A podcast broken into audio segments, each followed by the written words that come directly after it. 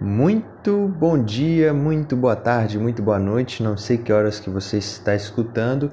Esse é o nosso primeiro piloto de nosso podcast, que ainda não tem nome, que ainda não tem uma diretriz, mas que ele, a partir desse momento, acaba de existir, né? acaba de ser parido para a vida. Uh, hoje a gente vai falar sobre um tema é, específico em relação à minha pessoa, que é uma das coisas que, que me felicita muito é, de, de me envolver e etc. Eu gostaria de compartilhar algumas experiências que eu tive. É, e esse vai ser uma das, das primeiras diretrizes assim que vai nos proporcionar aí um, um, um belo de um bate-papo. Infelizmente, nesse podcast, nessa ferramenta que ainda utilizo, só tem eu conversando. Então, só eu, só é eu comigo mesmo, né? Então, vamos lá. Uh, hoje a gente vai falar sobre um dos meus hobbies prediletos, uma das coisas que eu mais gosto de fazer assim na minha vida, é, que é me envolver com as artes cênicas. Exatamente isso. Hoje eu vou contar um pouquinho como que eu comecei a gostar das artes cênicas e lá na frente eu vou é, tentar é, concatenar as ideias, né? Fazer uma amarração com, com a profissão que eu escolhi exercer, que é a profissão de medicina. E como que essas áreas são muito próximas e entender um pouquinho mais desse universo. Bom, tudo começou há muito tempo atrás, assim, muito tempo atrás. Eu não vou me recordar o ano. É, hoje eu tenho 23 anos, faço 24 esse ano, nasci em 1997, mas por volta ali de 2000, do ano 2005, mais ou menos. E é interessante que eu contando a minha história, vocês vão descobrindo aos poucos a respeito de mim. E lá naquela época eu era católico, ah, frequentava a catequese e a minha tia, ela tinha uma certa moral ali na catequese. Ela coordenava lá as crianças, etc. Participava do peso das crianças. Tinha um processo assim, se não me engano. E no final dessa catequese tinha uma apresentação. Se não me engano, era para uma data comemorativa. E foi a minha primeira apresentação que eu pude participar. Né? E que eu me recordei há tipo meses atrás que foi a minha primeira.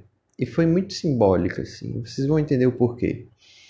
Bom, eu sempre fui um cara muito tímido e por vezes busquei durante as representações, é, me esconder dessa minha timidez, entre outras coisas também.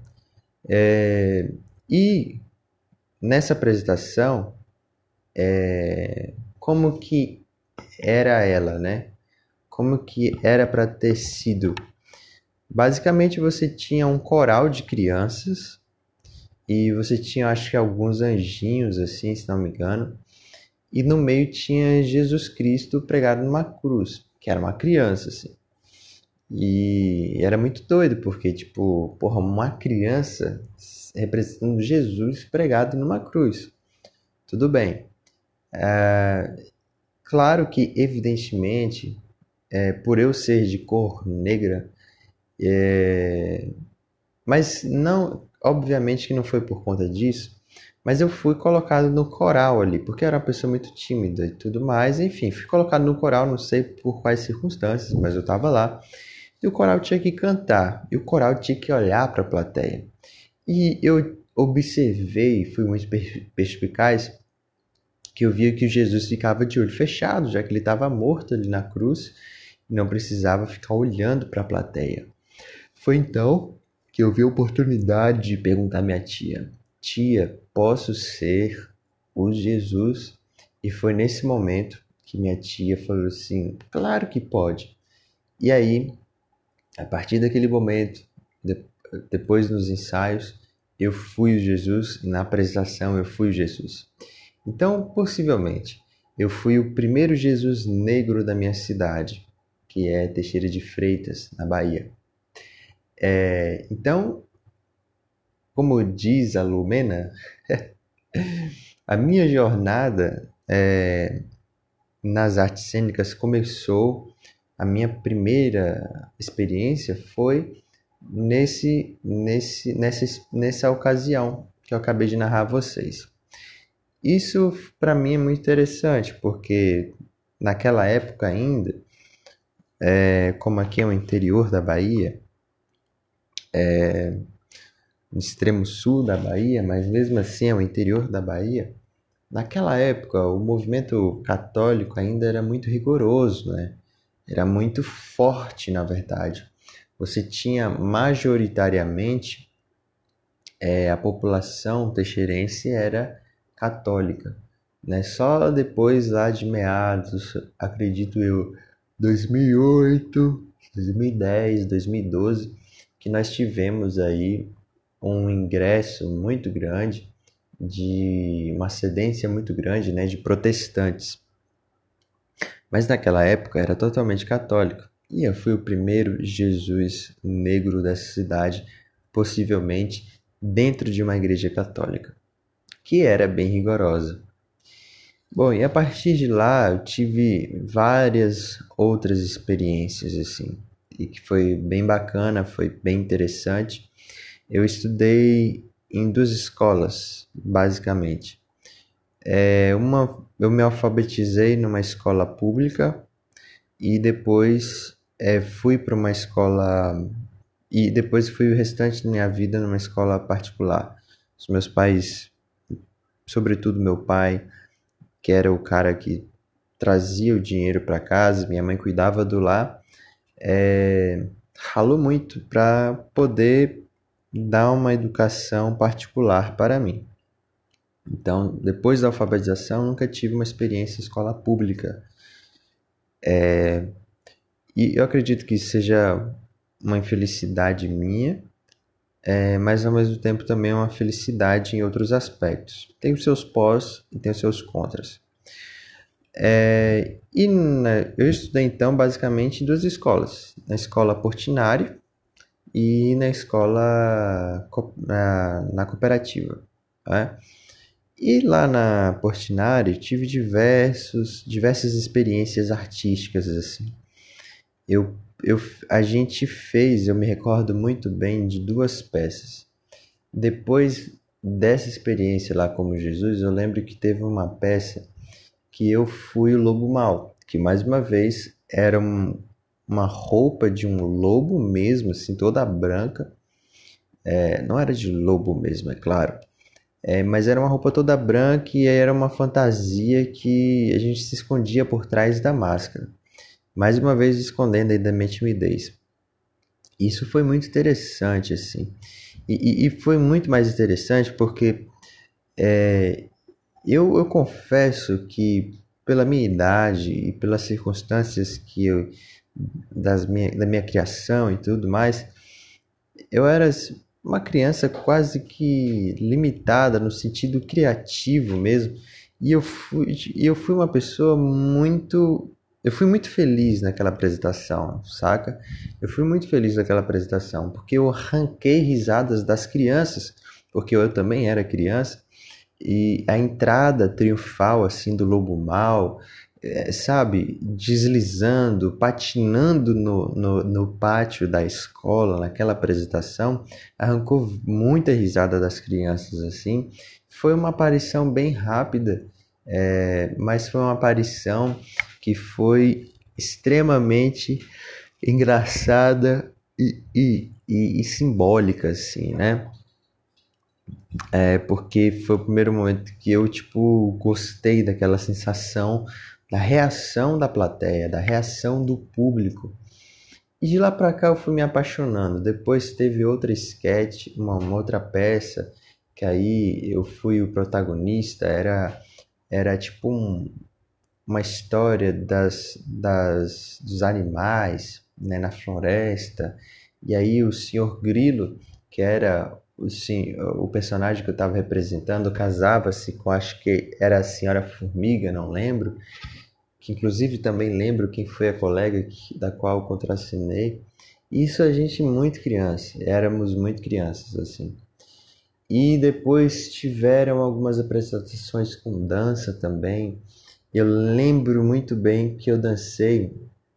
Tinha uma colega nossa, isso na, acho que na quarta série ou na terceira série, que hoje se diz é, quarto ano e quinto ano, né? É, eu lembro que havia uma colega que ela tinha síndrome de Down. É, o nome dela, a gente apelidava-se, né? ela tinha um apelido carinhoso pela própria família de Popó, porque ela se chamava Poliana, então a gente carinhosamente também chamava ela de Popó. Ela era muito engraçada, assim, às vezes era bem nervosa, mas ela era bem engraçada. E eu lembro que no, no baile de. Era um baile, uma apresentação, não sei, que aconteceu no ginásio de esportes. E, e, a gente, e eu dancei com a Popó ao mesmo tempo com outra colega. Então eu era o cara, eu era a criança, né, que dançava com a outra colega assim. E era magnífico, era muito foi muito assim maravilhoso, porque toda a coreografia teve que ser adaptada para nós e isso ficou muito foda assim, ficou muito lindo. Esse momento eu guardo inteiramente no meu coração, porque a Popó já tinha uma idade mais avançada do que a nossa, ela era ainda acho que já era uma pré-adolescente talvez, e nós éramos crianças. É, e, a gente, e eu hoje observando lá atrás, eu via que havia uma certa esse certo nervoso dela, coisa do tipo, não sei o que que era, é, podia ser causado por um certo preconceito e tudo mais, porque é, acho que ela já vinha de algumas experiências em outras escolas que não foram tão efetivas, não foram tão legal. E aquilo para mim foi o ápice assim de Popó na escola, vivendo momentos áureos assim, momentos de realmente de, de, de libertação assim, de encontro com a com a indivídua que ela era e que ela é, não sei se está viva ou não né? não tenho mais notícias. E, e de, desses momentos aí para frente, a gente já faz um corte é, lá para a cooperativa, né? do qual a gente vai ter algumas outras experiências. Bom, se você gostou desse papo, desse relato de experiência, é, Aguarde então o próximo episódio, o episódio 2, o episódio piloto, mais o episódio 2 da minha trajetória aí, das representações em relação à arte. E vamos ver aonde a gente vai parar, né? Prometo que no próximo episódio a gente chega até os dias atuais. Tá bom? Um grande abraço para você, você que nos acompanhou até agora e tchau. Olá, muito bom dia, muito boa tarde, muito boa noite. Eu não sei realmente que horas que você está ouvindo esse podcast, é, mas sei que você assistiu o primeiro episódio falando da minha trajetória, minha relação da arte até os dias atuais. Se você ainda não assistiu o primeiro episódio, volte lá atrás porque e assista, ouça, porque é muito importante a gente compreender né, do que vai acontecer daqui para frente agora, porque muitas coisas eu já expliquei lá no outro episódio, no episódio 1. Lembrando que esse é um episódio piloto. Se caso um dia for para o ar, é, vocês irão me desculpar, né, por gentileza, aí alguns erros, algumas gagueiras, alguns nervo, nervosismos, alguns esquecimentos de palavras, tá bom? Então, vamos deixar de enrolação e vamos partir para a continuidade da nossa história. Bom, como eu falei, essa é história que a gente é, que eu conto, né, a minha trajetória, a minha relação com a arte como um todo, sobretudo com as artes cênicas. E eu tinha dito que a gente ia fazer um corte agora para quando eu fui para a escola cooperativa, né, que também era uma escola é, particular, só que, porém, né, essa escola tinha menos iniciativas é, artísticas, digamos assim. O Portinari tinha muito mais, né? Sobretudo porque essa escola ela tinha crianças da primeira série, alfabetização, até a quarta série, e sobretudo porque realmente tinha uma iniciativa muito interessante, muito legal em relação à arte em si, né? Uh, já a cooperativa bem menos. Mas a gente teve algumas apresentações de sketches durante a nossa trajetória lá, que foi durante, se não me engano, durante oito anos. É, acho que todo mundo já passou pela seguinte situação em que o seu professor ou a sua professora de inglês ou de espanhol pediu para que você fizesse um clipe de uma música ou colocasse legenda é, nesse clipe que vocês mesmos produziram. E, enfim, acredito que todo mundo já teve essa experiência. E todo mundo sabe que no começo é legal, mas depois se torna muito chato. É muito complicado né, esses trabalhos aí de idiomas.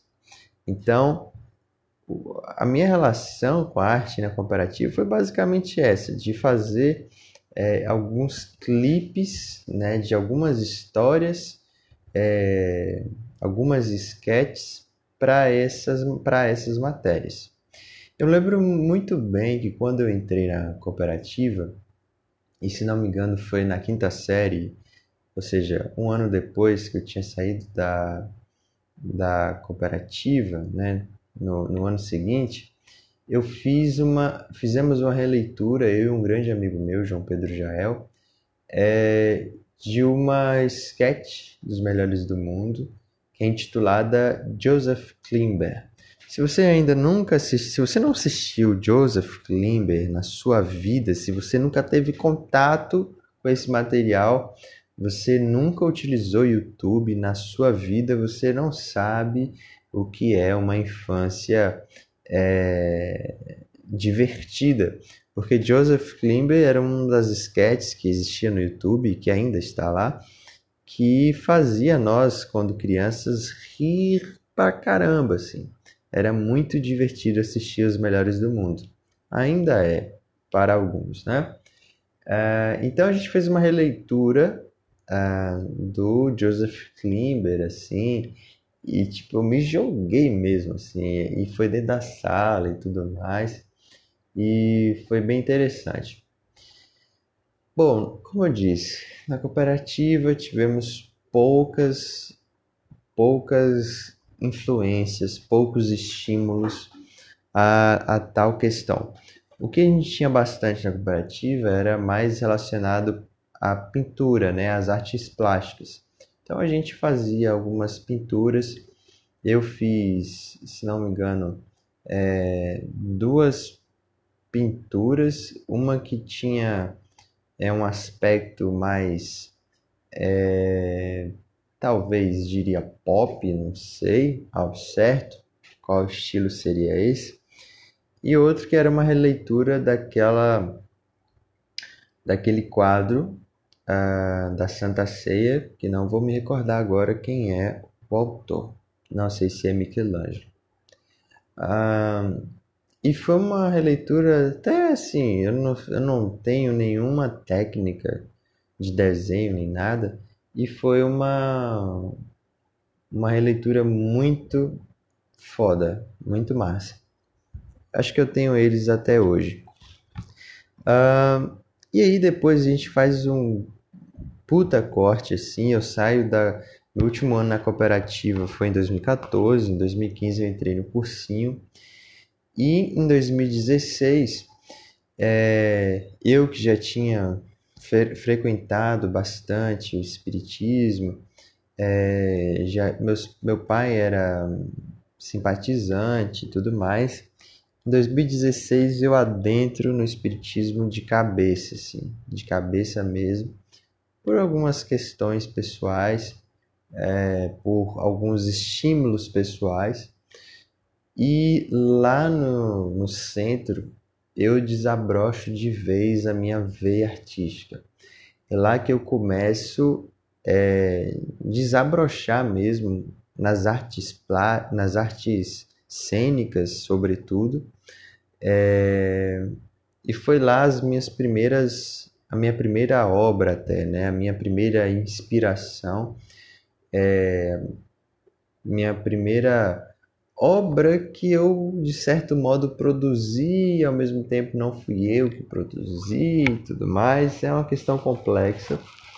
É, mas foi lá uma grande escola, assim.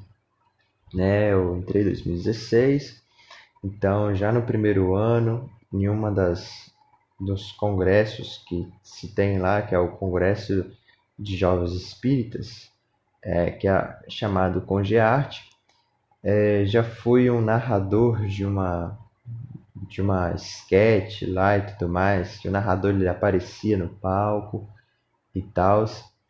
É, logo depois a gente tinha a jornada espírita, então também tinha que ter uma apresentação. Então, assim, no mínimo 2016, 2017, 2018, 2019, é, no mínimo a gente tinha aí é, duas apresentações, né, dois espetáculos no ano, assim. além de outras apresentações pequenas, né, é, como algumas locuções, algumas narrações, e foi nesse momento que eu comecei a trabalhar um pouquinho minha voz, de compreender um pouco da potencialidade da minha voz. É, eu digo que eu não aproveito muito a voz que tenho, né? Eu anasalo muito a voz, eu preciso dar um tratamento para ela adequado. Uh, mas foi nesse educandário aí que eu consegui me desenvolver artisticamente, sobretudo nas artes cênicas, né? Sobretudo nas artes cênicas. É, foi uma, foram experiências assim incríveis que eu carrego comigo de várias sketches, peças. É, foi, foi a primeira vez que eu assisti uma peça teatral, por exemplo, foi uma peça espírita. Se não me engano, era uma peça que se chamava. É, eu não vou lembrar, mas é baseado nas obras, nos romances de Emmanuel, que era o, o o mentor espiritual, né, o guia espiritual de Chico Xavier, é, contando a história, se não me engano era de Paulo, eu acho. Não lembro, não lembro, realmente não lembro. E foi assim para mim maravilhoso, porque aqui na minha cidade, infelizmente, não tem teatro. Infelizmente, muito infelizmente. Eu gostaria muito que tivesse. Então a gente foi para um espaço de show a gente foi trabalhar lá também, os jovens, né, para arrecadar dinheiro, para fazer viagens, adquirir coisas. É, vendemos comida, né, basicamente. E, e eu assisti a peça e, e foi assim incrível, assim, eu chorei horrores. E depois tiveram outras peças, então eu assisti quase cinco peças. Teve uma das peças é, que tinha um, um, ator que de certo modo é conhecido, que trabalha na Porta dos Fundos, que é o é o Fábio, Fábio De Luca, se não me engano, que ele fa fazia com a sua com a sua galera, ele fazia algumas é, apresentações assim, fazia algumas turnês e eram peças que tinham a, o diálogo espírita né, tinha essa, essa pegada espírita. Uh, e teve uma oportunidade que eu pude estar ali nos bastidores, participei da prece antes, ali, né, da, da, da, entrada deles no palco e tudo mais, eu vi toda a preparação, então aquilo tudo me fascinou pra caramba. E aí, em 2018, eu adentro na Universidade Federal do Sul da Bahia e descubro que existem várias vertentes que a gente consegue trabalhar ao mesmo tempo é, a interdisciplinaridade, a multidisciplinaridade e, e eu entrei com um intuito, porque isso também depois eu posso falar a respeito da minha vontade, a minha vocação de ser médico, uh, de ser um profissional da área da saúde. E eu vi que nesse processo aí, quando entrei na universidade, que era possível ser um profissional da saúde e ao mesmo tempo ser um artista. Eu ainda não sou acostumado a dizer que eu sou um artista. Acho que para ser artista é uma questão muito complexa. Principalmente depois que eu fui ler algumas obras. É... Na verdade, toquei nas obras, né? É para as artes cênicas, como por exemplo as obras de Stan, Konstantin Stanislavski, o grande Konstantin Stanislavski. E eu e, e, assim, a, a, isso tudo me fez é, compreender que as artes cênicas é uma profissão, tanto na prática quanto fora dos palcos, é, que é uma profissão muito mais difícil, mas muito mais difícil do que a medicina. E as pessoas talvez fiquem chocadas com isso. Mas a gente depois pode tirar um podcast para falar a respeito disso. E lá na UFSB eu pegava alguns componentes de artes. E até que eu peguei um com um grande Gessé, professor, doutor Gessé, é, o grande professor Gessé, uh, que ele estava ministrando um componente de corporalidades negrodescendentes. Não vou explicar aqui qual é o, era o intuito do, do, do componente, da matéria, né? É, mas basicamente no final a gente ia fazer uma amostra, uma performance e durante os, os ensaios, os exercícios, os estímulos que o professor dava para o nosso grupo, para toda a sala, eu me sentia totalmente imerso, 100% naquela experiência e eu me sentia muito vivo. É, ao ponto que quando eu terminei a apresentação, as pessoas gostaram bastante. Gostaram da apresentação, daqueles que estavam ali, porque não estava somente eu, estava é, o meu grupo, é, mas também, especialmente, algumas pessoas vieram me contar e tudo mais, que gostaram da, da minha apresentação, assim, pessoas que, as, que eu nem conhecia, que eu não tinha uma relação, enfim, que, e que apontaram algumas coisas.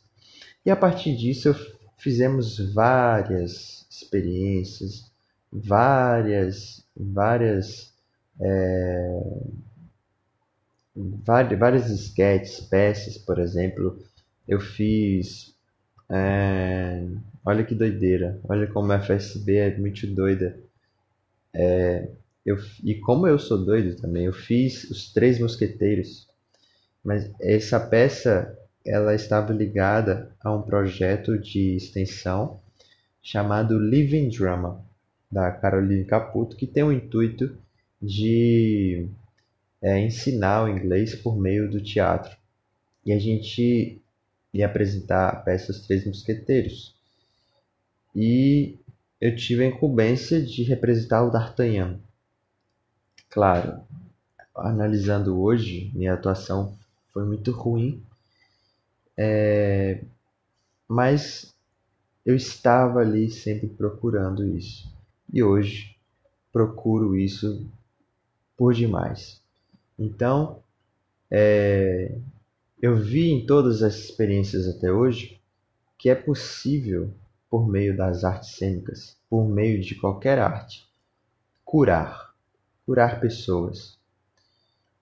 Que quando eu olho para a medicina, eu vejo uma, um grande mecanismo uma grande dança que também te possibilita curar pessoas. Então, a medicina e artes cênicas para mim estão muito interligadas, estão indissociáveis. Essa foi a minha experiência até hoje em relação às artes cênicas. Depois a gente vai comentar algumas histórias específicas aí que ficou para trás. Tá bom? Então, um grande abraço para você.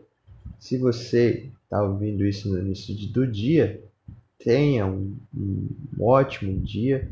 E se você está ouvindo próximo da noite aí, que você durma bem, tenha um bom descanso.